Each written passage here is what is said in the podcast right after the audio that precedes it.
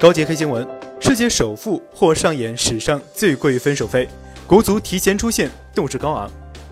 人物板块：亿万富豪们离婚多费钱。世界首富亚马逊创始人杰夫·贝佐斯可能就要体会到这一点。近日，贝佐斯称，二十五年的婚姻走向终点，与妻子麦肯齐·贝佐斯已决定离婚，而这可能造就有史以来金额最大的离婚和解案。二零一八年三月六日，福布斯富豪榜发布。杰夫·贝佐斯以一千一百二十亿美元的身家首登首富之位。要谈论起世界首富离婚，吃瓜群众明显更关注的就是两人的分手费。按照二人定居的华盛顿州的有关法律，这位地球首富的前妻有可能分到至少六百八十亿美元的资产，折合人民币差不多要四千六百亿。如果真的拿到了这笔巨款，那么麦肯齐·贝佐斯即将成为世界女首富，并跻身全球富豪榜的第五名。身家或可能超过谷歌创始人拉里·佩奇和脸书的创始人扎克伯格。数据板块，三万零七百二十七亿美元。中国外汇管理局数据显示，十二月中国外汇储备规模较十一月末上升一百一十亿美元，至三万零七百二十七亿美元，三点六九亿人。公安部日前发布，二零一八年全国汽车驾驶人达三点六九亿人，汽车保有量二点四亿辆。小型载客汽车首次突破二亿辆，有六十一个城市汽车保有量超过百万。七万亿元，农业农村部韩俊表示，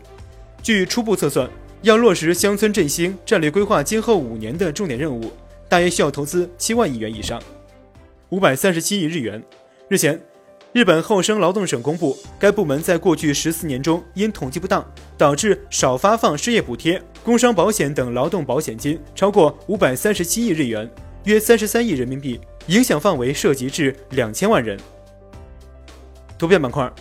当地时间一月十二日，美国联邦政府部分机构停摆进入第二十二天，创下美国联邦政府停摆最长时间记录。美国总统特朗普表示，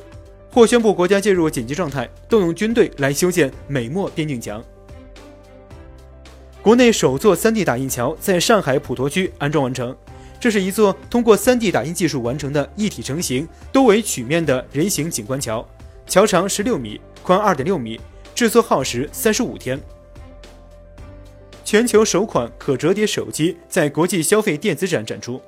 这款柔宇 FlexPai 柔派手机可展开成平板模式，展开后屏幕尺寸为7.8英寸，中间拥有柔性转轴，可将屏幕折叠在一起，弯曲半径为10毫米。这块屏幕的抗摔性和防刮性已经通过了耐久性测试，可弯曲超两万次以上。国内预售价格为八千九百九十九元起。